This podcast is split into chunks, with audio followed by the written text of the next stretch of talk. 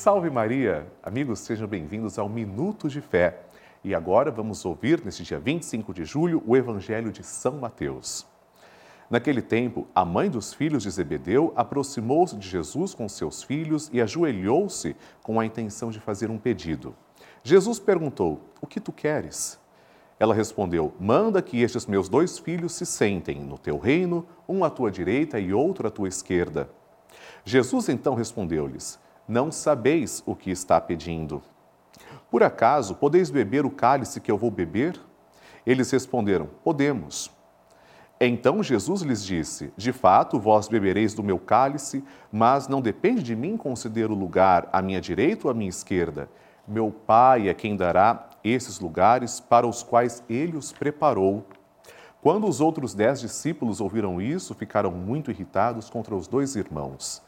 Jesus, porém, chamou-os e disse: Vós sabeis que os chefes das nações têm poder sobre elas e os grandes as oprimem. Entre vós não deverá ser assim. Quem quiser tornar-se grande, torne-se o vosso servidor. Quem quiser ser o primeiro, seja vosso servo. Pois o filho do homem não veio para ser servido, mas para servir e para dar a sua vida como resgate em favor de muitos. Palavra da salvação, glória a vós, Senhor. Amados irmãos, hoje, 25 de julho, festa de São Tiago Maior, discípulo de Nosso Senhor, nós nos deparamos com esse evangelho que fala de uma ocasião em que a mãe, como sempre, quer o melhor para seu filho. Entretanto, faltava compreensão àquela mulher que pedia o melhor. O melhor para São Tiago naquele momento era colocar-se como servo, como humilde.